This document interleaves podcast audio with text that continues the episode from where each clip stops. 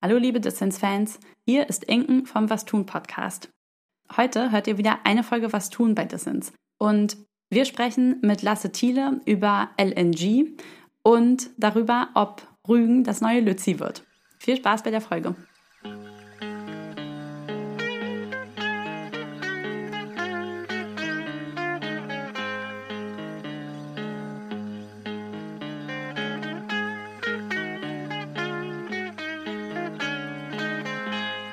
Hallo und herzlich willkommen zum Was tun Podcast.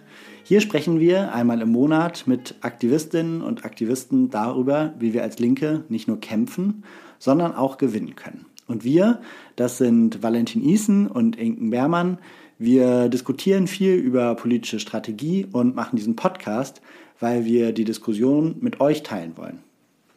Ja, heute geht es um LNG. Das steht für Liquefied Natural Gas und ist das neue Gas, was jetzt nach Deutschland importiert werden soll, über schwimmende Terminals in der Ost- und Nordsee und gegen das sich jetzt so langsam Widerstand formiert. Genau, es liegt so ein bisschen in der Luft, dass das der große nächste energiepolitische Konflikt werden könnte. Und ob das tatsächlich so ist, das besprechen wir in dieser Folge mit Lasse Thiele. Genau, Lasse arbeitet beim Konzeptwerk Neue Ökonomie, beschäftigt sich schon super lange mit Klimafragen und ist da einfach ein großer Experte.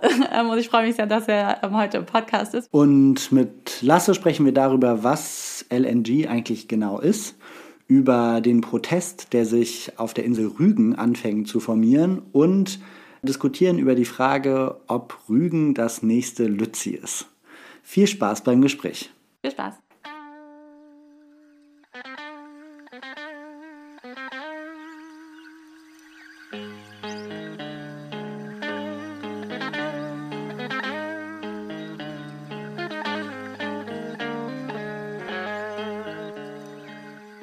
Hallo, wir sitzen jetzt mit Lasse bei mir zu Hause und wollen über LNG sprechen. Lasse, schön, dass du im Podcast bist. Hallo. Hi, danke für die Einladung. Dann fangen wir doch erstmal mit dir an. Erzähl doch vielleicht den Hörerinnen mal kurz, wer du bist und warum du dich eigentlich für so ein technisches Thema wie LNG interessierst. Ja, ich bin schon sehr lange in der Klimagerechtigkeitsbewegung aktiv, in verschiedenen Ecken, war auch lange in den ähm, Anti-Kohle-Kämpfen aktiv und ich arbeite momentan im Kollektiv beim äh, Konzeptwerk Neue Ökonomie in Leipzig zu Klimagerechtigkeit. Da versuchen wir auch immer so ein bisschen aktuelle Auseinandersetzungen auf dem Schirm zu haben und als dann letztes Jahr plötzlich nach dem Kriegsbeginn auf einmal diese riesigen LNG-Pläne aus der äh, Schublade gezogen wurden, haben wir da auch angefangen, uns damit zu beschäftigen. Was bedeutet das jetzt eigentlich energiepolitisch gerade? Was, äh, wie hängt das auch mit der ganzen Energiepreiskrise zusammen und so weiter? Und dann habe ich mich da auch so ein bisschen reingefuchst, weil ja auch am Anfang relativ wenig Kritisches eigentlich überhaupt auch dazu mhm. zu hören war. Mhm. Für alle HörerInnen, die jetzt irgendwie denken, LN was? Kannst du vielleicht nochmal so einen groben Überblick geben, worum geht's da eigentlich? Warum ist es wichtig? Wo stehen wir da? Ja, LNG, also Liquefied Natural Gas, ist äh, verflüssigtes Erdgas, das auf dem Schiffsweg äh, importiert wird. Und das wird eben gerade versucht in Deutschland massiv auszubauen als Alternative zu dem äh, Pipeline-Gas, was die letzten Jahrzehnte eben äh, sehr viel aus Russland importiert wurde. Und äh, weil das eben alles erstmal umgewandelt werden muss nach der Produktion, quasi verflüssigt werden muss und dann auch wieder gasifiziert werden muss in Deutschland, ist es halt super energieintensiv, damit halt auch nochmal klimaschädlicher als das Pipeline-Gas und ist natürlich auch teurer. Und es geht natürlich dabei nicht nur um CO2, sondern auch um äh, Methan. Das ist ja immer so ein bisschen der äh, Elefant im Raum, wenn es um Erdgas geht, was gerne so rausgerechnet wird, weswegen Erdgas dann immer so als das, äh, der bessere fossile Brennstoff dasteht. Und unterm Strich ist es aber, ist es halt eine Klimakatastrophe. Und es kommt auch noch sehr viel aus Fracking-Quellen, gerade aus den USA. Und äh, das bedeutet natürlich auch nochmal eine besondere Belastung für die Menschen vor Ort, besondere Umweltschäden auch. Und das betrifft natürlich auch gerade dann äh, marginalisierte mhm. Communities. Mhm. Und das bedeutet also, man könnte ja jetzt sagen, okay, vorher gab es irgendwie das Gas aus Nord Stream, jetzt gibt es das Gas aus dem LNG. Es ist nicht toll, aber ist es schlimmer? Was würdest du da darauf antworten, so ein bisschen. Also jetzt vielleicht, genau, es gibt einerseits diese, du hast es gerade schon gesagt, diese Seite von Fracking, aber auch noch, es gibt ja auch noch andere Umweltaspekte, politische Aspekte. Welche sind da besonders wichtig aus deiner Sicht?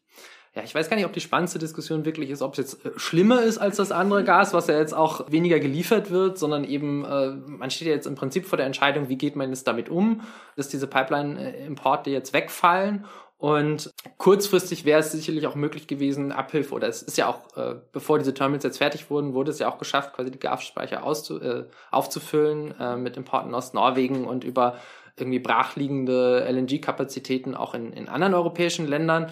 Und mittelfristig muss man natürlich den Gasverbrauch sowieso auch äh, aus, aus Klimagründen auf Null senken. Und mit diesem ganzen neuen Ausbau von diesen Terminals werden jetzt aber wieder langfristige, quasi neue fossile Abhängigkeiten geschaffen. Das werden Lieferverträge teilweise über, über 20 Jahre abgeschlossen, die eigentlich auch noch bis, also es sollte ja eigentlich 2045 war ja eigentlich mal so der Gas, Ausstieg quasi in Deutschland vorgesehen, die teilweise noch ein bisschen länger laufen.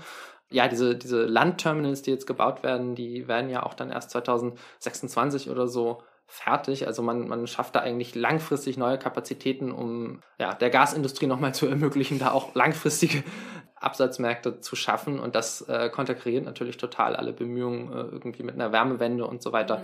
da eben schnell auf Null zu kommen. Ja, eigentlich, wie du gesagt hast, der Ausstieg aus Gas spätestens 2045 kommen sollte. Das ist ja eigentlich wirklich auch schon das Enddatum in Deutschland für fossile Energien. Und das heißt ja, dass bis dahin auch schon stufenweise der Verbrauch immer weiter runtergehen muss. Und wenn man jetzt noch ganz viel neue Infrastruktur schafft und man allen verspricht, ah, ihr könnt dann noch 20 Jahre lang das laufen lassen, merkt man irgendwie schon, dass es gar nicht funktioniert und dass es eigentlich so ein bisschen so ein auch Auflösen der deutschen Klimaziele durch die Hintertür ist, unter so einem ein bisschen auf dem Deckmantel der Versorgungssicherheit. Genau, jetzt kommen wir vielleicht mal so ein bisschen von dem großen Problem auf die konkreten Orte. Es gibt ja jetzt mit dem LNG-Beschleunigungsgesetz, das wurde ja vor einem Jahr verabschiedet, ziemlich genau, wo das Bundeswirtschaftsministerium ziemlich schnell entschieden hat, hier, oh Gott, das Gas aus Russland kommt vielleicht nicht mehr, hier, dann, dann kommt der Wutwinter, die Leute frieren zu Hause. Und genau, deswegen müssen sozusagen ganz viele Gaskapazitäten geschaffen werden, um die Versorgungssicherheit mit Gas sicherzustellen. Und hat dann dieses Gesetz verabschiedet, wo, glaube ich, zwölf Terminals drin vorgesehen waren für LNG, also LNG-Terminals in der Nord- und Ostsee, die in so einem Schnellverfahren und auch ohne Umweltverträglichkeitsprüfung zum Teil äh, gebaut werden sollten. Du hast jetzt eben schon mal kurz diese technische Seite auch angesprochen von so das Gas wird woanders gefrackt, zum Beispiel in den USA, aber auch in Katar oder woanders gefördert, wird dann verflüssigt. Das heißt, man muss, hier ist jetzt so ein bisschen technisch vielleicht, aber einfach, damit man es einmal vor Augen hat, man muss praktisch den Aggregatzustand von diesem Gas ändern, dadurch, dass es ganz stark runtergekühlt wird. Dann wird es flüssig, dann kommt es auf diese Schiffe, muss die ganze Zeit weiter gekühlt werden, das ist so energieintensiv, wie du gesagt hast, kommt dann irgendwann in Deutschland an diesen Terminals an. Vielleicht kannst du noch mal kurz erzählen, was passiert dann eigentlich an diesen Terminals? Vielleicht auch, was macht Leuten vor Ort, wo die hinkommen sollen, Angst? Und wie viele sind jetzt eigentlich schon geplant oder sogar im Bau? Vielleicht kannst du da nochmal so kurz ein bisschen so eine äh, Übersicht geben. Ja, ich glaube, was in den Terminals selbst passiert, ist gar nicht so wahnsinnig spektakulär. Das äh, Zeug wird halt auf diesen Tankern angeliefert und äh, muss dann eben wieder in gasförmigen Zustand äh, versetzt werden und dann muss es natürlich an Land weiter transportiert werden, was natürlich auch nochmal bedeutet, dass man jetzt an Land da ganz schnell auch noch diese ganzen Pipeline-Anschlüsse äh, an diese neuen Häfen legen muss.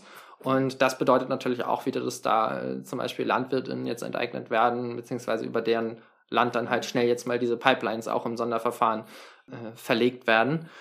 Genau, und ansonsten, das ist ja auch schon ein bisschen äh, ein bisschen angedeutet, wie, wie sehr da auch äh, quasi gesetzlich, also normale äh, Verfahren zur Umweltverträglichkeitsprüfung und so außer Kraft gesetzt wurden. Ich glaube, das war ein, das war ein Lehrbeispiel dafür, wie Schockstrategien funktionieren quasi, wie Naomi Klein das schon mal aufgeschrieben hat. Das war irgendwie nach diesem Kriegsbeginn war da halt diese, dieser Moment äh, der Verwirrung da und da wurden einfach äh, Pläne aus der Schublade gezogen und dann im Eilverfahren irgendwie das mhm. ohne, ohne nennenswerten politischen Widerstand ähm, durchgesetzt und die Pläne waren dann, also beziehen sich auf zwei verschiedene Arten von Terminals. Es gibt einmal diese schwimmenden, das sind Schiffe, die angemietet werden. Da passiert dann quasi alles schon auf dieser äh, schwimmenden Anlage und dafür müssen dann eben noch die Anleger und die Pipeline-Anschlüsse gebaut werden. Aber auch das ist halt schon, äh, passiert halt teilweise jetzt so in sensiblen Meeresökosystemen. Wurde ja auch viel über die Schweinswale diskutiert, die dann da irgendwie elendig verenden im Zweifelsfall durch den, äh, durch den Lärm. Und die ersten davon sind jetzt schon fertig in Wilhelmshaven und in äh, Lubmin und in Brunsbüttel und einige weitere sollen noch folgen. Aber teilweise ist halt auch noch nicht ganz klar, an welchen Standorten. So, da ist äh, auf jeden Fall stehen da noch Fragezeichen. Und in den nächsten Jahren sollen dann eben auch Terminals an Land folgen. Und zwar in, in, in Stade, in Brunsbüttel und äh, Wilhelmshaven nochmal. So ab ungefähr 2026 sollen die einsatzfähig sein. Ähm, genau, und da werden halt auch bewusst aus quasi geopolitischen Gründen Überkapazitäten einkalkuliert. Also. Das ist ja vielleicht ein ganz spannender Punkt. Also, weil es gibt ja inzwischen Berechnungen aus dem Bundeswirtschaftsministerium, dass man diese ganzen Terminals eigentlich nicht mehr braucht für die Versorgung. Also dass da wirklich in dem Schockmoment und vielleicht da wirklich auch ein bisschen im Angstmoment im Wirtschaftsministerium total übergeplant wurde. Was ist denn jetzt der Grund dafür, diese ganzen Terminals trotzdem zu bauen? ich glaube, es ist eine Mischung. Ne? Also einmal hängt es natürlich sehr stark damit zusammen, dass, dass plötzlich diese ganze Energiepolitik über Nacht aus einem äh, Bereich, wo sehr stark von klimapolitischen Fragen auch dominiert war, in dieses, ja, Prinzip in so ein Feld von nationaler Sicherheit geschoben wurde, wo dann plötzlich ökologisches eigentlich gar keine Rolle mehr spielt und wo es auch gar nicht mehr so sehr um ökonomische Effizienz geht, sondern, wie du schon sagtest, so um, um Versorgungssicherheit. Und ich glaube, das hilft sehr stark. Die Gasindustrie kriegt natürlich jetzt sehr stark diese Terminals auch subventioniert und trägt gar nicht so viel Risiko davon. Also für die ist es einfach super, im Zweifelsfall auch noch mehr von diesen Dingern dahin zu bauen. Es ist vielleicht sogar relativ egal, ob die dann äh, stark genutzt werden man versucht halt geopolitisch irgendwie unabhängiger zu werden. Man will auch einen, tatsächlich nicht, das wird auch gar nicht mehr so sehr europäisch gedacht. Man will dann irgendwie gar nicht sagen, dann, dann importieren wir das eben aus den äh, LNG-Terminals irgendwie entlang der Nordseeküste oder so, sondern es sollen irgendwie eigene sein. Dann sagt man, im Zweifelsfall können wir dann ja in andere Länder wieder was abgeben, so. Mhm. Verkaufen. Ja, genau.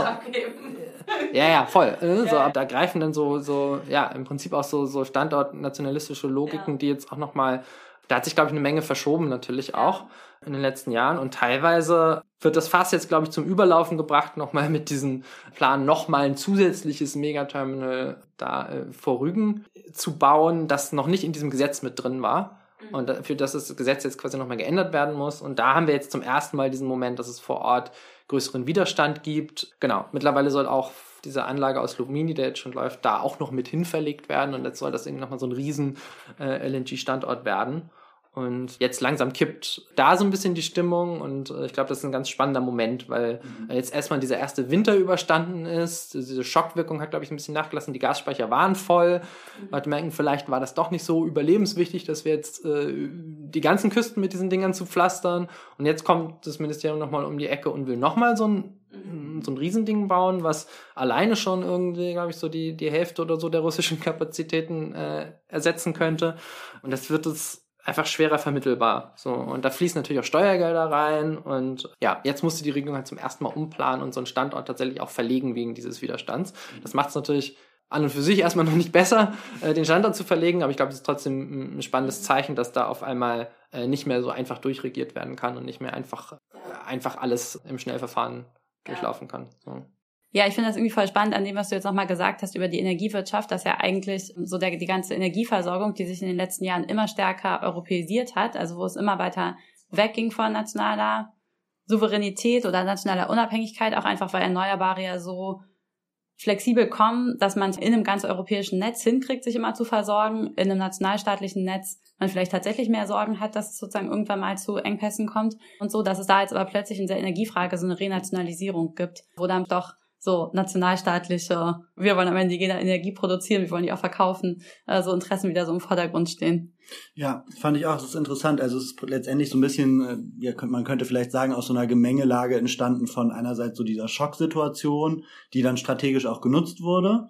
Dann gab es diese, ja, könnte man sagen, Standortlogik, Germany First Politik, irgendwie auch in der energiepolitischen Antwort auf diese möglichen Engpässe. Und jetzt sieht es irgendwie so aus, als müsste man die Suppe irgendwie jetzt noch so auslöffeln. Also das äh, habe ich auch den Eindruck so, wenn man sich anschaut, wie die Regierung dazu kommuniziert, dann versuchen die das trotzdem jetzt noch durchzudrücken, auch wenn es alle möglichen Fragezeichen mhm. gibt, die letztendlich mittlerweile auch relativ offen diskutiert werden und irgendwie so in der Öffentlichkeit auch präsent sind. Du hast das ja jetzt gerade aber schon angesprochen, es gab irgendwie diese, ich glaube es waren sechs Terminals, die schon so überall an der ganzen Küste geplant und zum Teil auch schon gebaut wurden. Und jetzt diesen weiteren in auf Rügen in Mukran. Und da ist jetzt zum ersten Mal so ja erlebt man so ein bisschen so eine Situation von aufkeimenden Gegenprotest. Es ist ja auf Rügen jetzt eine ganz interessante Gemengelage, unterschiedliche Akteure kommen da zusammen. Es gibt einerseits so die Ebene von der Lokalpolitik, dann gibt es aber auch unterschiedliche NGOs, vor allem die Deutsche Umwelthilfe, die da ganz stark mit dran beteiligt war, dieses Thema auch aufzubauen vor Ort.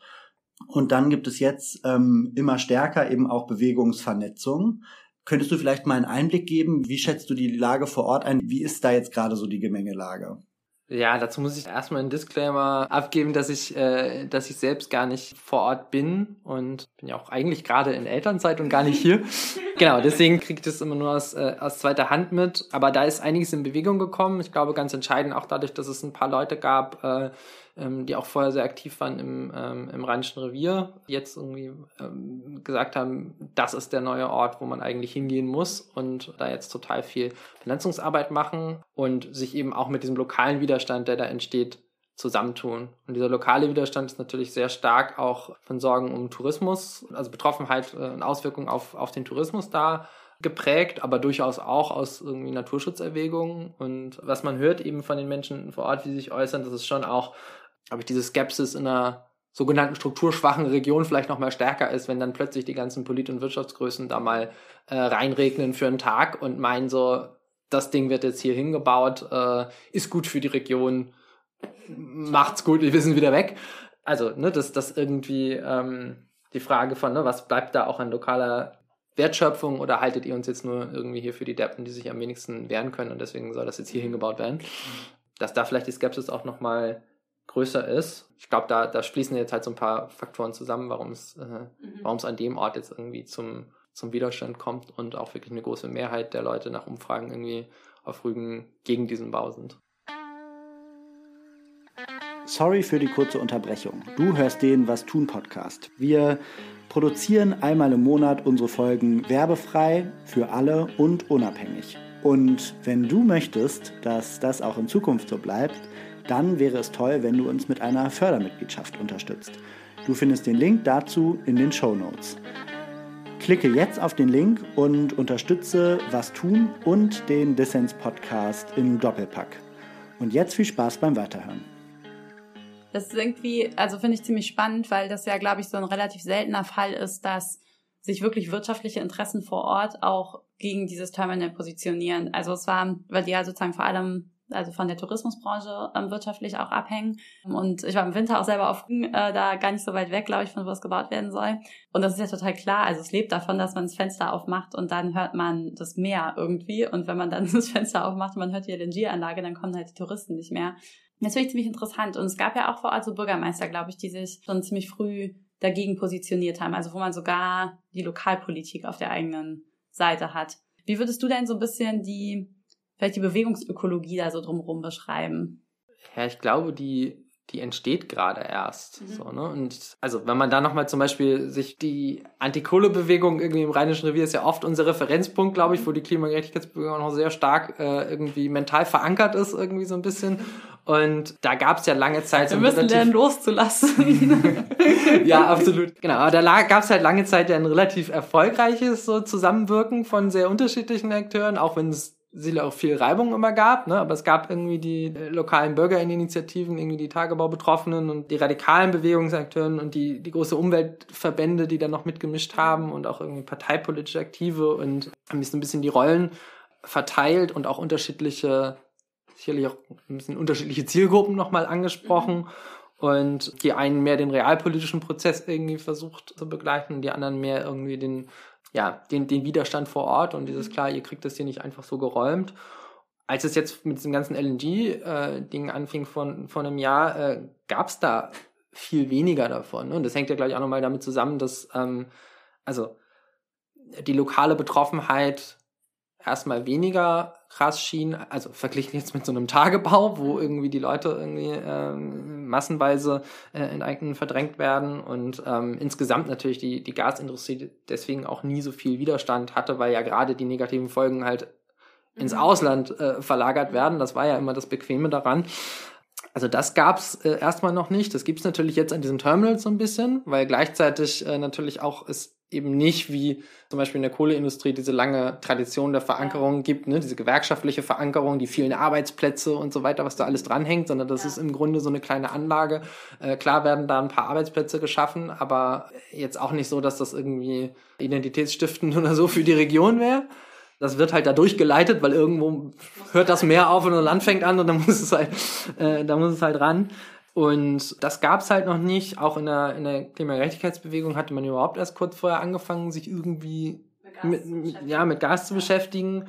Und ich glaube, die viele Umweltverbände waren auch erstmal gehemmt in der Situation, weil man natürlich auch, also sind ja auch oft stark mit einer grünen Basis irgendwie verwoben. Und diese Angst dann da plötzlich als Handlanger Putins zu gelten, wenn man sich quasi gegen Alternativen zum russischen Gas stellt, war, glaube ich, sehr, sehr lange ein starker Faktor, der, der jetzt nachlässt, wo man sieht so, ja es geht schon auch ohne.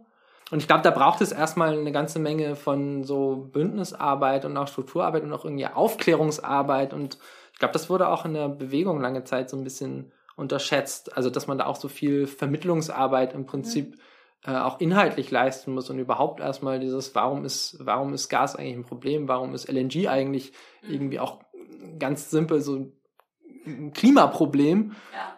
Was ja äh, zum Beispiel in der Kohle lange so lange gesetzt war, dass man darauf aufbauend dann irgendwie alles Mögliche machen konnte. Und ich glaube, hier musste man jetzt erstmal an ganz vielen Stellen von vorne anfangen. Mhm. Und das passiert jetzt alles und das mhm. braucht aber natürlich so ein bisschen Zeit. Und da war natürlich äh, die Gegenseite, ja, hat schon viele Fakten schaffen können, indem sie halt so ein paar Monate oder ein Jahr lang irgendwie relativ ungehindert ja. agieren konnte. So. Ja, ich fand ganz interessant, also es gab vor allem eine Person von der DUH, Konstantin Zerger, der praktisch schon recht früh angefangen hat, sich, mit, sich auf dieses Thema so draufzusetzen, als es eigentlich noch gar nicht gesetzt war in der weiteren NGO-Bubble, aber auch ja. bewegungsseitig noch überhaupt nicht besetzt und einfach da dran geblieben ist und irgendwie immer diese ganzen Skandale und Aufreger aufgedeckt hat und es dadurch geschafft hat, dass irgendwie die Leute und auch die Öffentlichkeit angefangen haben, sich dafür zu interessieren und zu sehen, ah, da gibt es ein Problem. Ich glaube, das habe ich tatsächlich noch nie so erlebt, dass es so eine Einzelperson gibt, die es schafft, so ein Thema zu setzen irgendwie.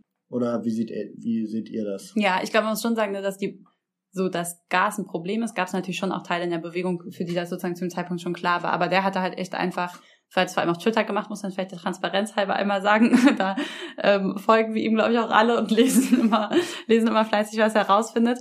Genau, und der hat aber, glaube ich, schon auch durch seine Position in der deutschen Umwelthilfe halt die Möglichkeit, an viele der Vertragsunterlagen zu kommen, zum Beispiel auch in die Ein ähm, Einwendungsverfahren ähm, für die Terminals und so und hat genau sich da einfach krass reingehängt und ganz viel Wissen geschaffen erstmal zu dem Thema und das also wo ich auch total krass von profitiert habe, weil ich finde, dass das Lasse sagt, stimmt total während sozusagen zu Kohle als die Antikohle-Bewegung sozusagen der Bewegungsform so richtig angefangen hat, schon super viel Faktenwissen gab, was irgendwelche NGOs und Stiftungen produziert hatten, ähm, gab es das einfach zu LNG und zu Gas in der Form tatsächlich nicht und dass da diese Form von Wissensproduktion und Aufmerksam machen äh, vielleicht auch so eine Art von Agenda-Setting einfach eine ganz andere Bedeutung hatte. Finde ich auch ein bisschen speziell sozusagen an dem Feld. Ja, auf jeden Fall. Was ich finde, was man auch gut sieht an dem Fall, ähm, wir reden hier ja auch irgendwie immer wieder über so strategische Fragen mhm. und was kann man irgendwie auch übertragen, ist ein großes strategisches Problem, was, was einem immer wieder begegnet bei allen möglichen Themen und zwar, dass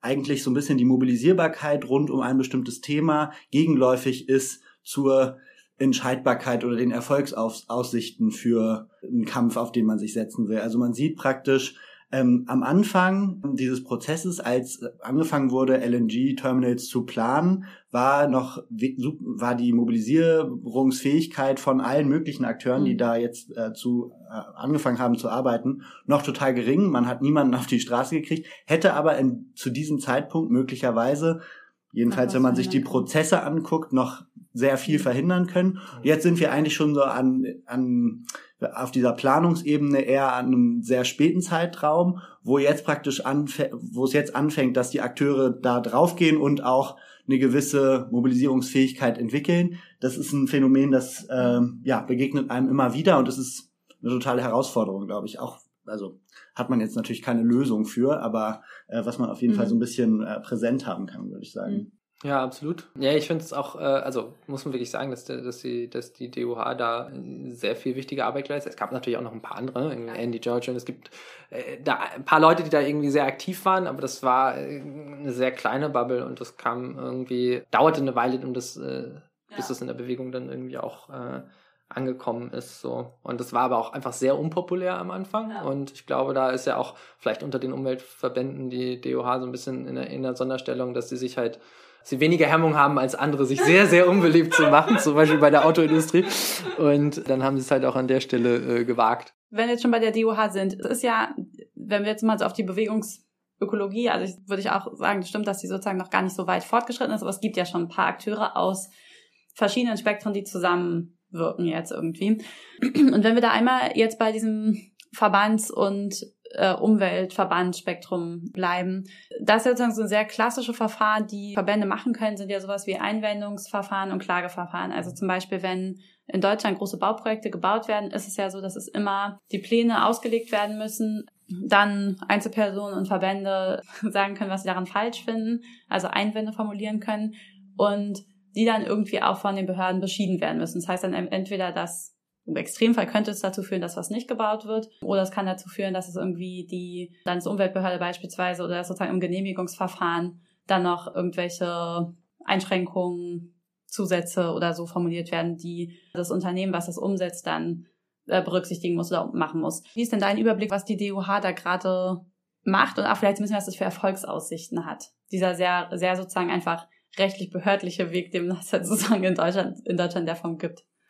Ja, also bei LNG wurde, wir haben schon drüber geredet, am Anfang schon direkt versucht, diese, diese Verfahren so ein bisschen notstandspolitikmäßig zu umgehen. Und das wurde halt in diesem LNG-Beschleunigungsgesetz, darum heißt das eigentlich auch so, es ging darum, die, diese Verfahren zu beschleunigen, festgeschrieben und macht es auf jeden Fall auch schwerer, irgendwie durch diese Klagen so eine aufschiebende Wirkung zu erzielen. Ne? Weil ich glaube, das ist ja also manchmal kann man Auflagen raushandeln. Ich glaube, es ist, ja eher selten, dass solche Projekte irgendwie tatsächlich auf diesem Wege ganz gekippt werden können oder so, aber oft kann man eben Zeit gewinnen, um dann eben politischen Druck aufzubauen, der dann aber auch irgendwie ne, aus Bewegungskontexten und so kommen kann. Und das ist natürlich jetzt alles viel schwieriger, weil das jetzt alles als äh, nationale Sicherheitsfrage irgendwie deklariert wurde. Und für die Landterminals ist es auch so, dass dieses Gesetz auch diese Feststellung der äh, energiewirtschaftlichen Notwendigkeit, also das kennen wir ja schon vom Tagebau Garzweiler äh, berühmtermaßen irgendwie beinhaltet. Das heißt, äh, dann ist eigentlich alles.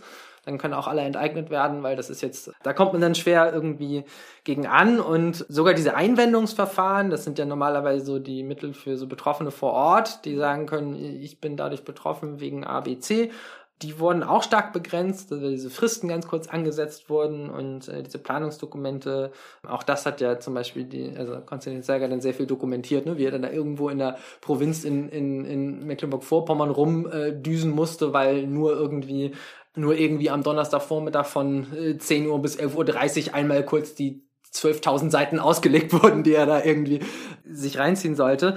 Also da wurde, da wurde irgendwie sehr viel versucht, ne, auch, auch irgendwie überragendes öffentliches Interesse deklariert und äh, diese ja. ganzen Kniffe, mit denen das sehr schwierig gemacht wurde. Und jetzt ja auch, kommt ja auch noch dazu, dass die jetzt über diese Terminals auch noch hin und her schieben zwischen den Standorten, was natürlich auch nochmal schwieriger macht irgendwo. Mhm.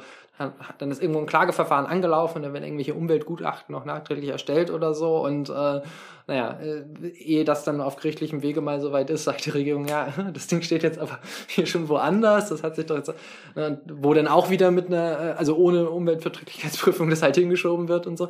Also da wird eine Menge versucht und ich glaube, deswegen sind die Aussichten auf diesem klassischen juristischen Weg wahrscheinlich auch eher begrenzt, aber trotzdem spannend, wie sehr das Ganze halt eben dazu beigetragen hat, irgendwie dieses Thema in der Öffentlichkeit auch zu platzieren und hochzuhalten. Ich glaube, das ist eigentlich der, der wichtigere Effekt wahrscheinlich von dieser Arbeit als das, was man dann wirklich juristisch erreicht.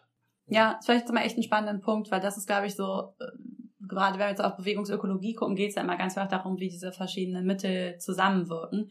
Und das ist ja was, was wir aus dem Hambi zum Beispiel auch schon kennen, dass der BUND da damals geklagt hat und damit sozusagen auch so ein bisschen Zeitfenster geschaffen hat, in dem dann eine Großdemo stattfinden konnte. Und dass das eigentlich jetzt so ein bisschen ähnlich ist, außer dass hier würde ich auch sagen, diese ganzen Genehmigungspapiere und so und das, was dann veröffentlicht wurde, auch einfach nochmal dazu beigetragen hat, das Thema mehr publik zu machen und mehr zu zeigen, was vielleicht auch die ökologischen Folgen überhaupt sein können und so. Mir ist das erst so richtig klar geworden, als ich zum Teil die Sachen gesehen habe, die die DOH da bemängelt hat, zum Beispiel, dass da mhm. dann rund um das Schiff Chlor eingeleitet wird in ein Meer, muss man sich mal geben. Mhm. Also natürlich ist der Biozid sozusagen, natürlich zerstört das das Ökosystem. Ja, das sozusagen, aber genau, das ist mal auch als Funktion halt, Funktion dieses Mittels, das finde ich irgendwie nochmal voll interessant. Zu sehen. Das heißt, letztendlich läuft es so ein bisschen darauf hinaus, bei dem, was äh, du, Lasse, jetzt gesagt hast, zu dieser juristischen Ebene, dass das eben, dass der Erfolg davon wahrscheinlich, ähm, so er dann kommt, gar nicht sein wird, es darf nicht gebaut werden, sondern eher, es wird hinausgezögert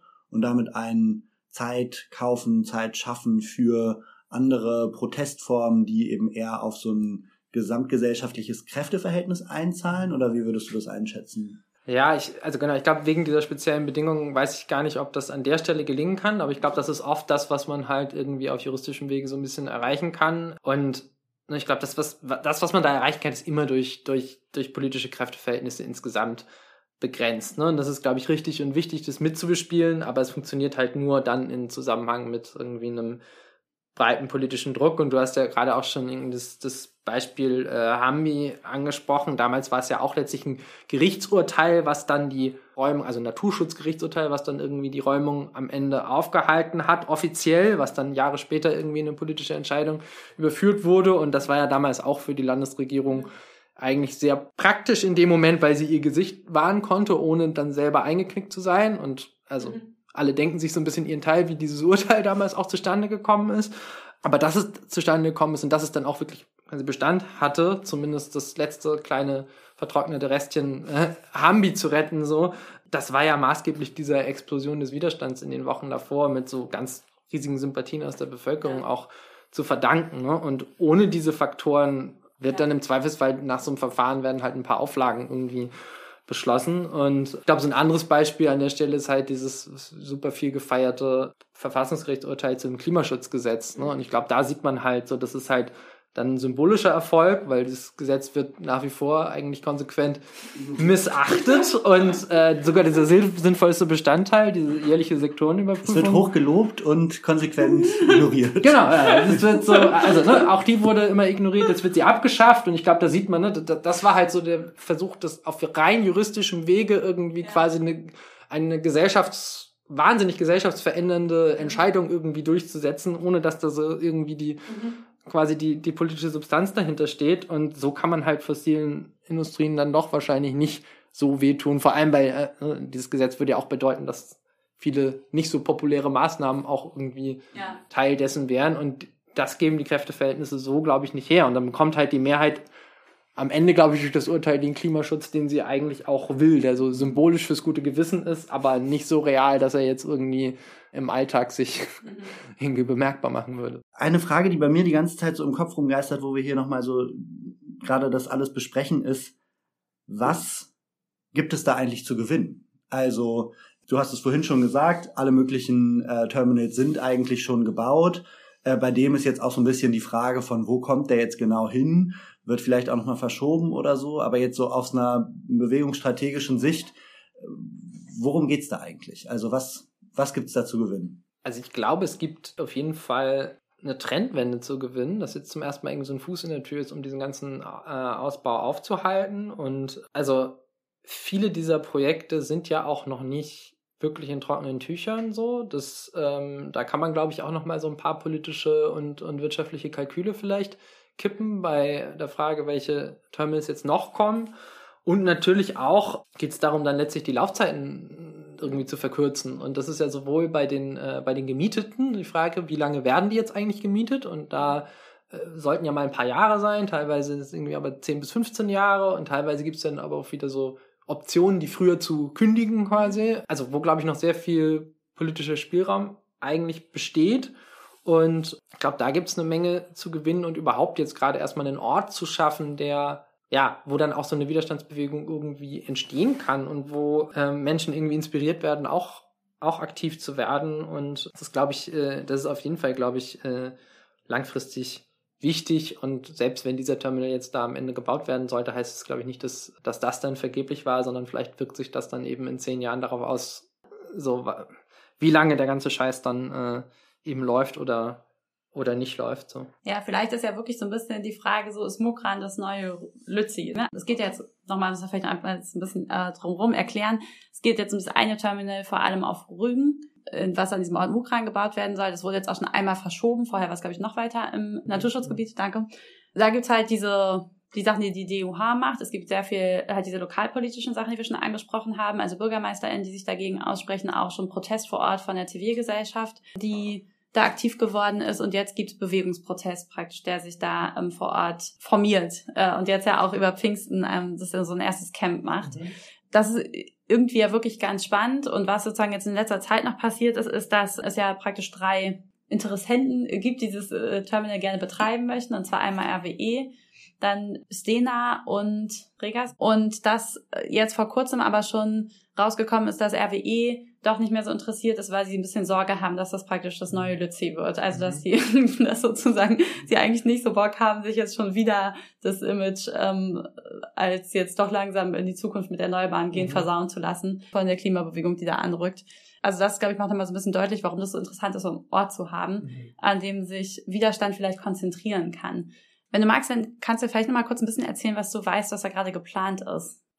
Ja, also es wird ein, es über das Pfingstwochenende äh, Ende Mai dann ein erstes Camp geben, was wahrscheinlich auch gar nicht so wahnsinnig groß wird, aber glaube ich ein wichtiger Vernetzungsort auch ist. Es wird so ein, mhm. so einen Workshop-Tag geben und am Ende so ein wie weiter Plenum, was glaube ich erstmal Leuten auch, ja, Leute da so reinholen soll und irgendwie die Möglichkeit geben soll, so ein bisschen sich einzufinden, was äh, aus der Bewegung, was, was da alles abgeht. Es gibt auch einen Aktionstag an dem Sonntag dann irgendwie, also so ein bisschen schon auch eine Außenwirkung. Mhm. Ja, ich glaube, das ist ein spannender, vielleicht auch clever gewählter Startschuss, vielleicht für so einen Protestsommer, dass man mhm. jetzt eben so im, im ja, späten Frühling da irgendwie einmal so einen Ort schafft und äh, einmal Menschen zusammenbringt und äh, daraus können sich dann vielleicht auch mehr Sachen entwickeln.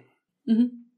Genau, da geht's dann ja auch darum, praktisch, was du vorhin gesagt hast, genau so diese Vernetzung zu schaffen. Ne? Also weil am Ende, wenn es sozusagen verschiedene Aktionsformen gibt, keine Ahnung, die Bürgermeister schreiben einen offenen Brief, ist ja auch erstmal eine Aktionsform auf eine Art und Weise. Dann Leute vor Ort gehen demonstrieren und die Bewegung würde vielleicht ein bisschen andere Aktionsformen äh, wählen zum Teil, dass man da zusammenarbeiten kann, braucht ja erstmal irgendwie auch ganz viel Vertrauen oder dass Leute sich kennen oder erstmal nicht das Gefühl haben, die rücken jetzt Leute aus dem Rheinland an, um das LNG-Terminal unserer Küste zu verhindern. Das kann ja auch so ein bisschen Abwehr erzeugen. Berufsdemonstranten. genau so. Und dafür ist ja so ein Camp irgendwie wahrscheinlich auch ein bisschen wichtig. Ja, voll. Und ich glaube, gleichzeitig braucht es natürlich auch äh, diese Vernetzung und die entsteht jetzt auch langsam zwischen diesen äh, Bürgerinitiativen an den verschiedenen Orten auch. Also an mhm. anderen Orten gibt's die ja schon auch, nur ähm, mhm. irgendwie das da hat es noch nicht so viel Fahrt aufgenommen, aber gerade sich auch so ein bisschen dagegen zu wehren, dass halt dann diese schwimmenden, äh, gerade diese schwimmenden Terminals halt ständig äh, verschoben werden. Mhm. Und es gibt halt auch noch mehr potenzielle Standorte. Ich glaube, das macht alles ein bisschen schwieriger als bei der Braunkohle, wo irgendwie klar war, wenn man jetzt erst den einen Tagebau irgendwie in Hambach und dann noch in Garzweiler den anderen irgendwie eindämmt ja. äh, von Widerstandsseite, dann gibt es da nicht mehr so viele Ausweichmöglichkeiten. So, ich glaube, hier wird es auf jeden Fall ein bisschen, äh, bisschen schwerer, aber bietet ja auch noch andere spannende Möglichkeiten. Das ist ja auch eine Frage von nochmal internationaler Vernetzung, sich auch mhm. irgendwie also ne, solidarisch zu vernetzen mit denjenigen, die Widerstand leisten äh, an den Orten, wo genau, wo das Ganze herkommt. Da ja. sind jetzt auch gerade ja Menschen in, in den USA gerade auf so einer Reise und äh, besuchen halt diese mhm. Communities, die davon betroffen sind. Und ähm, also ich glaube, da kann man in verschiedene Richtungen halt noch Beziehungen aufbauen, um, um auch langfristig diese Anti-LNG-Kämpfe zu entwickeln. Sorry für die kurze Unterbrechung. Du hörst den Was tun Podcast. Und wenn dir gefällt, was du hörst, dann teil doch jetzt diese Folge zu LNG und den nächsten Klimakämpfen mit deinen Freunden oder Bekannten oder Verwandten. Klick dazu einfach auf den Teilen-Button in deinem Podcatcher und schick ihnen die Folge. Und jetzt viel Spaß beim Weiterhören. Ähm, Lasse, wir haben ja jetzt viel über den Ort auf Rügen geredet, wo das Gas ja erstmal aber nur ankommt. Das Gas wird ja dann praktisch in den Pipelines, meinst du ja auch schon, dass die noch gebaut werden müssen, weiter in Deutschland verteilt. Vielleicht können wir auch noch mal kurz über die Orte reden, wo das dann eigentlich ankommt und verbrannt wird, wo ja auch dann die CO2-Emissionen sozusagen äh, am stärksten entstehen. Das sind ja viel Stadtwerke auch, die für die Wärmeversorgung zuständig sind. Was siehst du denn für da vielleicht auch für Ansatzpunkte? Ja, das ist total wichtig. LNG natürlich nicht nur als irgendwie an der, an der Transport äh, irgendwie Schnittstelle oder so anzugehen, sondern natürlich auch auf der Verbrauchsseite. Und ich glaube, da gibt es zum einen jetzt irgendwie das ganze Thema industrieller Verbrauch, wo jetzt zum Beispiel auch schon Menschen rausgefunden haben, ne, dass die, die Plastikindustrie zum Beispiel, also Verpackungsindustrie, ganz viel von dem äh, Gas eigentlich verbraucht und was das eigentlich für ein, äh, für ein Bullshit ist, so diese damit so ein bisschen mit dieser Blackbox Energieverbrauch, äh, äh, Industrieverbrauch irgendwie mehr zu beschäftigen. Aber zum anderen ist es natürlich auch die Frage von äh, Heizung und Wärmewende. Ne? Und das ist ja auch ein, also das war, hat es ja auch politisch so, so schwer gemacht, dagegen anzugehen, weil natürlich alle Menschen Angst irgendwie davor hatten, äh, dann im, im, im Kalten zu sitzen im Winter. Und das ist ja auch was, was jahrzehntelang total politisch verschlafen wurde in Deutschland, was glaube ich auch sehr stark damit zusammenhing, dass man eben diese das billige Gas aus Russland äh, bezogen hat und es einfach auch unattraktiv war, da irgendwie was dran zu machen. Und jetzt, jetzt geht es ja so langsam los, dass dann nachgeholt wird. Und auch die Regierung ist ja jetzt so langsam da dran, jetzt irgendwie was in diesem Heizungsbereich zu machen. Und jetzt sehen wir aber eben auch, wie das Thema total von rechts auf einmal besetzt wird mhm. und wie die tatsächlich versuchen, irgendwie Leuten jetzt irgendwie so eine tiefe emotionale Bindung zu ihrer verstaubten Gasheizung im, im, Keller irgendwie ähm, nahezulegen oder anzudichten. Und äh, das ist ja bisher noch nie so richtig irgendwie von links oder irgendwie mhm. aus so einer ökologischen Perspektive da gelungen, ja. in so in dieses Feld äh, einzudringen. Ich glaube, das ist auf jeden Fall eine große, große Baustelle auch für, auch für die äh, Klimabewegung da, äh, da was zu machen. Natürlich auch irgendwie zusammen mit Mieterinnenbewegungen zum Beispiel, weil ja. es ja auch ganz viel da immer um die Kostenfrage geht, ja. die ja auch eigentlich der Knackpunkt bei dem, bei dem Wärmegesetz jetzt von der, von der Regierung ist. Und ich glaube, da gibt's auch noch eine, eine, eine ganze, ganze Menge zu tun, auch wenn das natürlich jetzt irgendwie vielleicht äh, auch über so ein klassisches äh, Bewegungsrepertoire von irgendwie so medienwirksamen Aktionen oder Blockaden oder so so ein bisschen hinausgeht, was es dann eigentlich braucht. Ja, finde ich auch einen spannenden Punkt, weil das so, wenn man auf diesen Wärmebereich guckt, genau man eigentlich total schnell viel auch, also sehr schnell auch bei mehreren Bereichen ist, weil dann geht es einmal um die Stadtwerke, die Fernwärme bereitstellen. Es gibt ja auch nicht so wenig Häuser, die bei Fernwärme versorgt werden.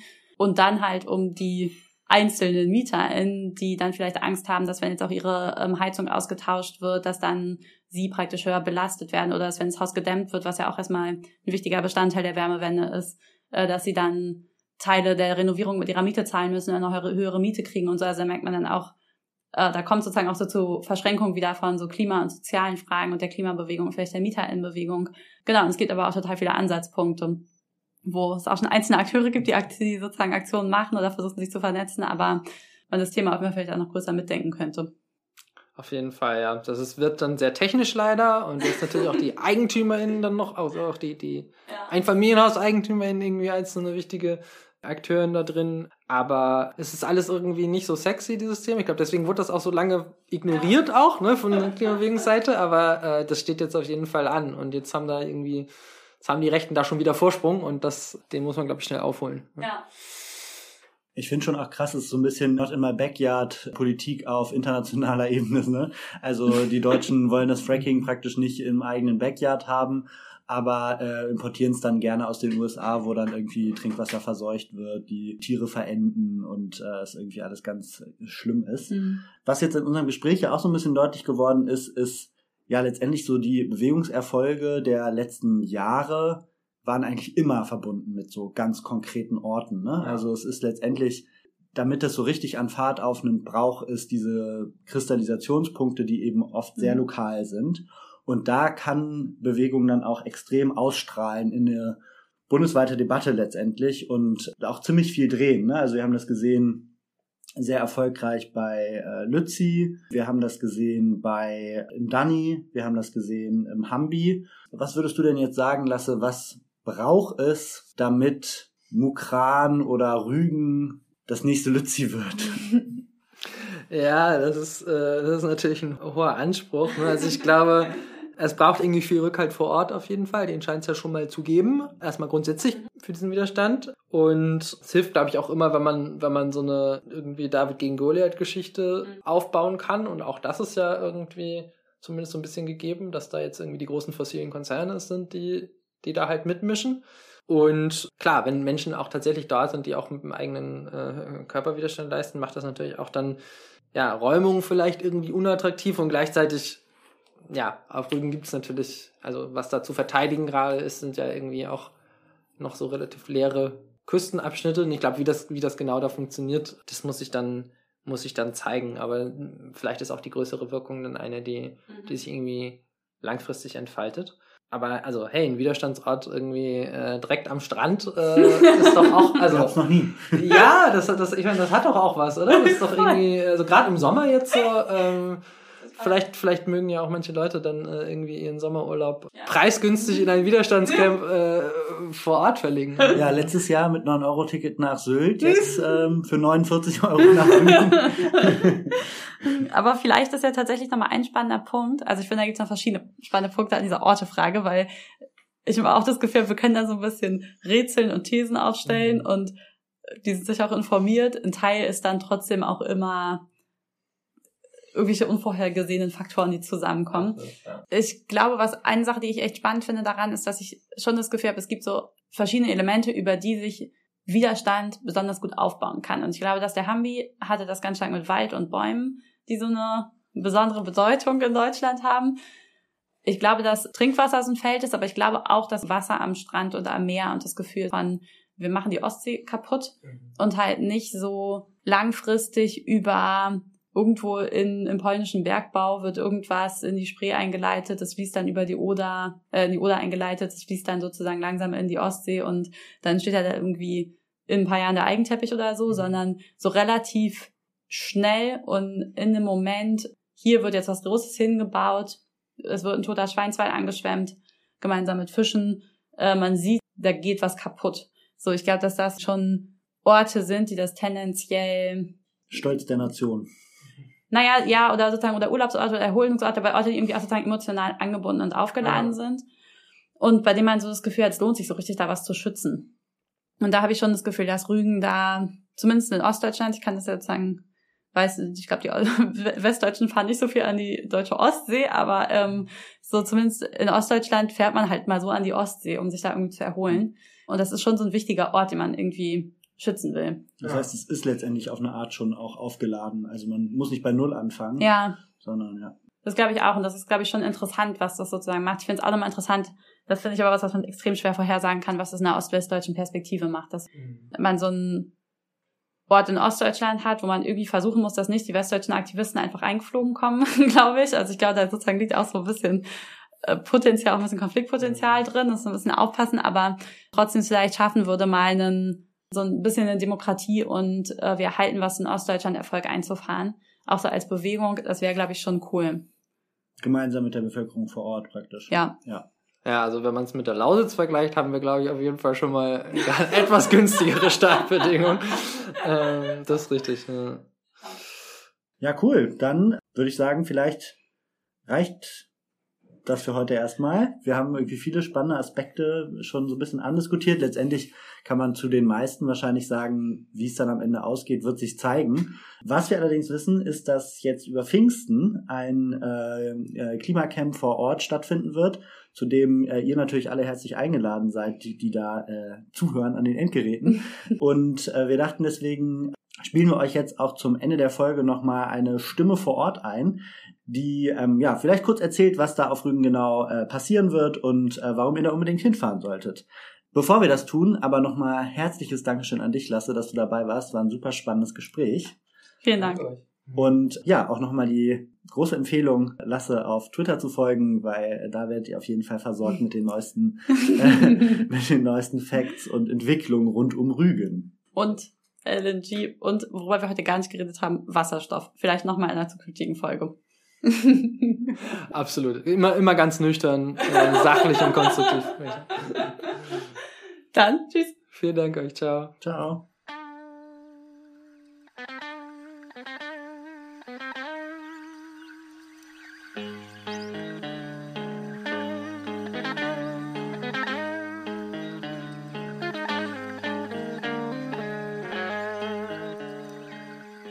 Mein Name ist Elke. Ich bin vom Lebensgut Frankenthal und äh, stehe hier auf dem Hof, genieße das wunderschöne Wetter und denke darüber nach, dass wir ab Freitag bis Sonntag, also über Pfingsten, das Klimacamp hier haben. Ich freue mich riesig, dass hier viele, viele Menschen herkommen, um uns zu helfen, gegen den Bau der LNG-Terminals etwas zu tun.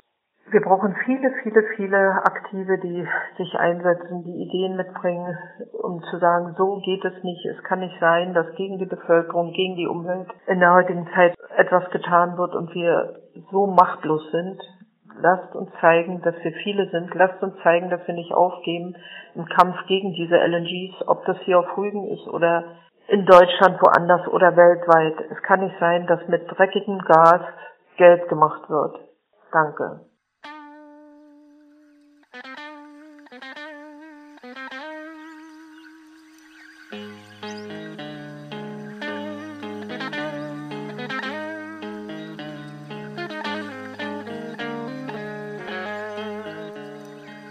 So, da sind wir wieder und wir sammeln jetzt nochmal so ein bisschen die losen Enden aus dem Gespräch ein. Walti, was ist denn bei dir hängen geblieben? Ja, also ich würde sagen, irgendwie stellt es, stellt es sich für mich schon so dar, dass da irgendwie sich so ein bisschen ja, ein neuer großer energiepolitischer Konflikt irgendwie herauskristallisiert, mhm. bei dem es aber gerade noch jetzt so zum jetzigen Zeitpunkt so ist, dass sich auch noch einiges ordnet und einiges irgendwie vielleicht auch noch nicht so klar ist. Also sonst sprechen wir ja oft auch über so ähm, ja, Bewegungspolitik, Kampagnen, Strategie zu Punkten, wo irgendwie schon relativ viel geordnet ist. Und ich habe das Gefühl, hier haben wir jetzt irgendwie so relativ viel so aufgeblättert und aufgezeigt, aber viel ist davon auch noch im Wagen und kann sich in die eine oder in die andere Richtung mhm. entwickeln. Es ist noch nicht so richtig absehbar. Ja. Wie geht dir das? Ja, das stimmt. Das da muss ich auch denken, auch als wir die Folge schon geplant haben, dass wir oft von hinten auf äh, Bewegungsstrategien gucken und eher so gucken, was hat gut geklappt, was hat nicht so gut geklappt. Ja. Und wir jetzt eher an einem Punkt sind, wo viel einfach noch möglich ist in die verschiedenen Richtungen und man eher dem so ein bisschen im Werden zugucken kann. Ja. Ähm, oder sich beteiligen kann natürlich auch. Nichtsdestotrotz gibt es ja trotzdem schon einige einige Aspekte, die strategisch daran sehr interessant sind. Was wären denn welche, die dir so im Kopf geblieben sind? Mhm. Also ich glaube, eine Sache finde ich, die man so voll gut sehen kann, ist, dass es ja wir oft von so einer Movement Ecology reden oder so einer Bewegungsökologie, also dass wir so ein bisschen auch Bewegung als so ein Ökosystem denken, in dem verschiedene Akteure äh, unterwegs sind, die auch so ein bisschen verschiedene Sachen machen können oder verschiedene Aufgaben haben. Ähm, und das finde ich ist was, was man hier schon ziemlich gut sehen kann. Und wir gehen natürlich irgendwie auch mal davon aus, dass man diese verschiedenen Akteure braucht, um damit Kämpfe erfolgreich sein können, dass niemand sozusagen isoliert eine Kampagne oder einen Kampf gewinnen kann.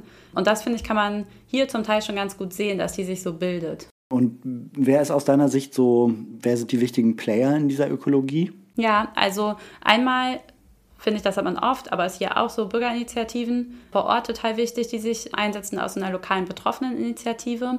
Dann Umweltverbände, das ist jetzt in dem Fall ein bisschen exemplarisch die DUH und noch andere, die sich aus einer Umwelt- oder Klimaperspektive dagegen einsetzen und vielleicht dann wirklich auch eher so rechtliche Sachen, Klageverfahren im Blick haben, auch einfach nochmal mehr Expertise zu so diesen ganzen Klimaschutz- und Naturschutzfragen mitbringen, die also auch im deutschen Rechtssystem einfach wichtig sind und wo es schon so viele vergangene Bewegungserfolge gab, auf die man aufbauen kann.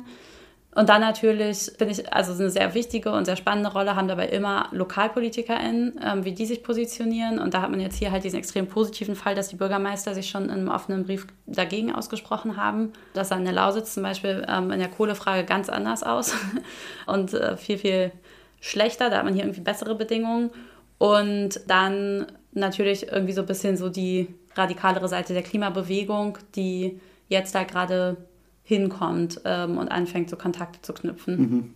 Aber auch schon die Wirtschaft auch auf eine Art vor Ort. Ne? Ja, also ich ja. finde, da merkt man auch, dass es jetzt irgendwie so, es geht auch um Infrastruktur und um Energie, so wie in der Kohle. Aber die lokale Ökonomie ist eben eher in Konkurrenz zu dieser Energiefrage. Ja. Dadurch hat man da auch so unlikely allies. Also auf einmal mhm. Äh, steht man da auch auf derselben Seite wie die lokale Wirtschaft. Ja, ja das stimmt. Genau, und was man dann ja machen kann, ist auch sich das so ein bisschen im Sinne so einer Verbündetenanalyse anzugucken. Also zu gucken, was für Akteure gibt es in dem gesamten Politikfeld und welche kann man wie bewegen. Und da finde ich, das ist, will ich jetzt hier gar nicht zu breit machen, auch weil man es, glaube ich, nicht so gut ohne Visualisierung machen kann. Aber wir verlinken euch das Modell auf jeden Fall in den Show Notes. Und das kann man hier aber, glaube ich, schon ganz gut sehen, dass man auch die mit den BürgerInnis äh, sprechen kann, die vielleicht noch ein bisschen stärker auch für Klimaschutz äh, begeistern kann, die Bürgermeister zu den Kontakte aufbauen kann, gucken kann, ob man die noch ein bisschen festigen kann in ihrer Position ähm, und stärken kann, genau gucken kann, wie sich dann vielleicht auch Parteien da vor Ort ähm, verhalten und ob man da noch welche bewegen kann oder will. Das ist, glaube ich, da was, was man jetzt nochmal so toolmäßig gesprochen, da irgendwie auch noch mal mitnehmen kann und sich nochmal angucken kann. Ja, wenn euch das, äh, liebe HörerInnen, äh, noch weitergehend interessiert, äh, da hat das Movement Hub auch eine sehr coole Broschüre zu rausgegeben, wo einfach so ein ganz guter Überblick äh, gegeben wird über die unterschiedlichen Dimensionen von diesem Konflikt also einerseits so ein bisschen diese technologischen oder technischen Aspekte, aber eben auch die Frage von, wie ist eigentlich die Akteurslandschaft vor Ort aufgestellt, eben von Bürgerinitiativen, dieser Kampagne leider nicht geil. Übrigens ähm, richtig cool, die müsst ihr unbedingt mal auschecken, ja, sehr witzige Videos gemacht. Ja, richtig nice. Und genau, da könnt ihr das eben auch nochmal nachschauen. Das verlinken wir euch auf jeden Fall auch in den Show Notes. Und wie sieht es bei dir aus, Valentin? Ist bei dir noch Hast du noch so Aspekte im Kopf? Also ich würde sagen, ich finde es schon nochmal sehr interessant, sich so diese unterschiedlichen Energieträger irgendwie anzugucken und sich zu fragen, so, ja, was bedeuten die eben auch in ihrer gesellschaftlichen Verankerung? Mhm. Wir haben ja im Gespräch immer wieder so diesen Vergleich gezogen zwischen Kohle und Gas irgendwie, ne? Also mhm. so auf allen möglichen Ebenen das irgendwie immer wieder miteinander ver, ähm, verglichen. Und äh, bei Kohle war ja immer der große, die große Schwierigkeit, dass es eben so verhältnismäßig arbeitsintensive Energiegewinnung ist, gut gewerkschaftlich organisierte Berufe, gut bezahlt. Das heißt, es gibt ein relativ breit verankertes Interesse daran, diese Energiegewinnung, also vor allem eben lokal, diese Energiegewinnung dann auch äh, aufrechtzuerhalten. Auch wenn da natürlich auch wahnsinnig viele Jobs weggefallen sind schon, aber trotzdem irgendwie gab es so eine gewisse Verankerung. Und das ist eben jetzt sehr anders. Ne? Also so Gas wird eben durch äh, Pipelines geschossen. Ähm, da sieht man keinen Menschen weit und breit. Auf diesen Tankern, auf denen es angeliefert wird, arbeiten auch nur eine Handvoll von Leuten, die höchstwahrscheinlich auch immer andere sind. Mhm. Und auf diesen Terminals auch fast niemand. Das heißt, ja, das meinte Lasse ja auch an einem Punkt im Gespräch, so vor Ort profitieren die Leute eben eigentlich gar nicht davon und dadurch ist es einfach auch nochmal viel angreifbarer, ja. könnte man sagen. Ja, spannender Punkt, finde ich. Das wirklich sozusagen, dass deswegen auch die Rolle von Gewerkschaften zum Beispiel, die im Kohlekampf sehr anders war und die einfach sehr, sehr stark waren und sich stark dafür eingesetzt haben, ganz anders. Finde ich, das finde ich auch spannend, immer sozusagen so als Analysefeld nochmal diesen Arbeitssektor sozusagen aufzumachen. Ja, und ansonsten muss ich aber auch sagen, dass also, zwar ja irgendwie schon eingangs so das Erste, was wir gesagt haben, jetzt in der Nachbesprechung, dass irgendwie viel noch sich im Ordnen ist. Also ich merke schon, dass jetzt, wenn man es auf so einer aktionstaktischen Ebene irgendwie sich anguckt, dass ich da schon auch noch nicht so genau weiß, wie das dann genau aussehen wird, mhm. eben weil ja das nicht so bildgewaltig ist, weil es nicht so so einen zentralen Ort irgendwie hat. Mhm. Also der Terminal ist irgendwie recht weit draußen. Dann gibt es irgendwie diese Pipelines, die halt mhm. so durchlaufen und es ist irgendwie gar nicht so richtig klar, wo passiert das eigentlich, wogegen wir hier sind. Ne? Mhm. Also es ist nicht so, hier wird abgebaggert und das ist schlimm, sondern ja. äh, es hat irgendwie nochmal, es funktioniert nochmal sehr anders. Viel ist ja auch irgendwie dann, also ne, im, im Wasser, unter Wasser, so, es ist gar nicht so gut greifbar vielleicht. genau, auch, und ja. das, also das Fracking, also genau, ein Teil der Umweltzerstörung passiert eben ganz woanders. Ja, und auch der, der Verbrauch, wo das Zeug dann verfeuert wird, passiert dann eben auch wieder total dezentral mhm. und unsichtbar auf eine Art auch. Mhm. Das sind, würde ich sagen, auch auf jeden Fall Herausforderungen. Mhm. Und auf der realpolitischen Ebene dann eben auch ein Stück weit so, ist aus meiner Sicht gerade noch nicht so klar, was da noch offen ist und läuft an Prozessen. Also da braucht es ja irgendwie auch immer so ein bisschen, um das dann wirklich hochzukochen, dass sich eine gesellschaftliche Debatte auch daran nochmal stärker koppelt. Bewegungen können das auch selber aufbauen. Aber es hilft auf jeden Fall immer enorm, wenn es auch parallel schon auf einer politischen Ebene irgendwie verhandelt wird. Ja, ich finde so einen letzten Punkt, den ich echt spannend finde, ist die Frage, was es eigentlich nochmal in so einem Ost-West-Kontext macht. Also genau, ich glaube, man kann ganz klar sagen, es gab auch erfolgreiche Umweltproteste in Ostdeutschland in den letzten 20 Jahren. Also dass zum Beispiel CCS-Verpressung in Brandenburg verhindert wurde aufgrund von Bürgerinnenprotest und so. Da gab es schon äh, mal wieder auch erfolgreiche ähm, Aktionen. Aber, so aus Sicht der Klimabewegung zumindest, ist schon ja eine Erfahrung, die es in der Lausitz total stark gab, auch so eine Problematik von, es ist extrem schwer, sich gegen eine große Industrie zu stellen. Ähm, die Leute haben total Angst vor Arbeitsplatzverlusten und es gibt schnell so eine Dynamik von, die westdeutschen AktivistInnen kommen jetzt hier hin und wollen uns erzählen, wie wir es eigentlich besser machen sollen. Da bin ich auch so Hinblick auf diese ganzen Verbündeten-Sache richtig spannend, wie das funktionieren wird. Weil ich glaube, man muss schon konstatieren, so die Klimabewegung ist nicht ausschließlich, aber schon insgesamt ziemlich westdeutsch. Ähm, und auch gerade natürlich die Leute, die jetzt aus, dem Lützi, aus Lützi kommen, ist ja klar, es im Rheinland sozusagen, alle, die da irgendwie lokal verankert waren, nicht alle, alle, aber die übergroße Zahl waren auch westdeutsche Leute und so. Und es hatten immer ein bisschen eine Special-Dynamik, wenn die dann nach Ostdeutschland kommen und auch so ein bisschen aufs Land kommen. Ähm, und da muss man extrem sensibel sein, damit man die Leute irgendwie nicht verprellt oder sich so eine Besser-Bessi, so ein Besser-Bessi-Gefühl einstellt. Genau, und da bin ich noch so ein bisschen, also ich würde mir das total wünschen, dass es mal gelingt, ein erfolgreiches Projekt aufzubauen. Ich sehe da auch aufgrund der lokalen Dynamiken irgendwie voll die Chancen für und so. Aber ich glaube, das ist ein bisschen, also das ist nochmal eine Besonderheit, die irgendwie in diesem Bündnisprozess auf jeden Fall spannend ist, äh, dass man da den richtigen Ton trifft. Und irgendwie halt vielleicht es sogar gelingt, den Leuten vor Ort und damit irgendwie Ostdeutschen mal eine richtige Bühne zu geben, auch in einem, in einem Klima- und Umweltkampf, was extrem, wirklich extrem selten passiert. Mhm dass die auch so als positive Akteure des Wandels auftreten können. Mhm. So, das sind dann doch echt wie in fast allen anderen gesellschaftlichen Bereichen auch, aber es sind schon oft westdeutsche, jetzt nicht, also in Anführungsstrichen Eliten natürlich jetzt nicht im Sinne von den hochverdienenden irgendwas Managern oder so, aber es sind schon fast immer westdeutsche AkademikerInnen, die dann kommen und, und sozusagen sagen, wie das jetzt alles mit der Klimapolitik sein soll. Wenn es jetzt mal andersrum gelänge, in so einem Kampf auch die anderen Stimmen hörbar zu machen, das wäre, glaube ich, ein extrem großer Erfolg. Mhm. Ja, voll. Mir ist noch ein letzter Punkt eingefallen, nochmal ein bisschen zurückspringen zu einem, zu einem Diskussionspunkt in der Bewegungsökologie und ja. wie praktisch unterschiedliche Akteure auch zusammenwirken. Ich musste gerade nochmal daran denken, dass es ja schon auch immer interessant ist, also auch jetzt in einem Konflikt, in welche Richtung so, eine, so ein Protest vor Ort äh, auch gedreht wird. Ne? Mhm. Also ich würde sagen, jetzt aus so einer lokalen Perspektive ist es praktisch noch gar nicht auch zu 100 Prozent entschieden, was eigentlich der Konflikt ist. Ne?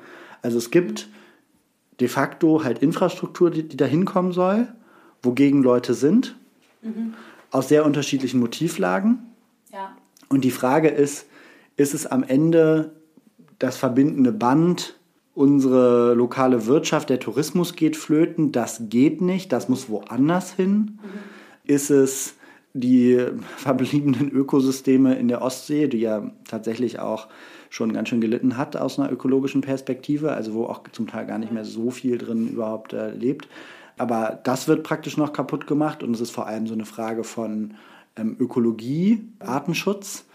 Dann gibt es eben noch die Frage von Klima. Das sind wahrscheinlich so die, die Hauptfragen. Und das wird da irgendwie jetzt auch noch vor Ort ausgehandelt. Ne? Weil, obwohl ich ja sagen würde, ein erfolgreicher Konflikt schafft es, sie alle zu mobilisieren und arbeitet eher mit sowas wie Rügenschützen als Lärmsignifikanten für diese verschiedenen Anliegen.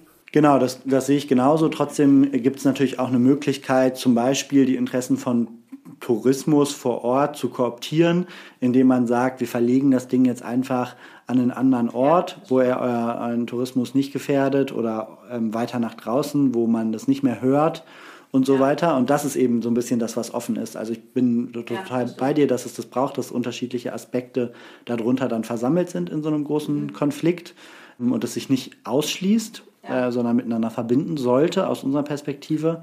Aber genau, das ist irgendwie auch voll eine Aufgabe, also eine Gestaltungsaufgabe, politisch, würde ich sagen. Ja, das stimmt. Das stimmt. Und das ist wirklich auch spannend, ja immer, weil die Gegenseite versucht natürlich aus einer zusammenwachsende Bewegung auch wieder auseinanderzunehmen und da einzelne Akteure rauszulösen. Und das ist natürlich, wie du sagst, voll die spannende Frage, ob das gelingt oder ob man sozusagen sich so einen Rahmen setzt, dass das nicht gelingt. Ich muss noch mal kurz, fällt mir gerade auf, ergänzen, Lehrer signifikant heißt nicht, dass da irgendwas drunter laufen kann. Es ist so ein theoretisches Konzept, wo so ein bisschen die Idee ist, dass wenn Bewegungen zusammenwachsen, es meistens am Ende eine Hauptforderung gibt, hinter der sich viele versammeln können und die die anderen Forderungen auch mit repräsentiert. Das wollte ich noch mal kurz sagen. Wer dazu mehr nachlesen will, kann bei La Clown Move äh, dazu nachlesen.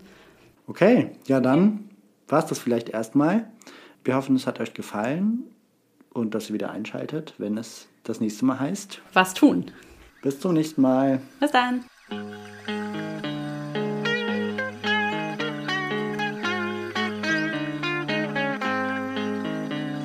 Das war der Was tun Podcast. Konzept und Redaktion Valentin Isen und Inken Bermann. Schnitt Julian Schlumberger. Die Musik kommt von Richard Waterman.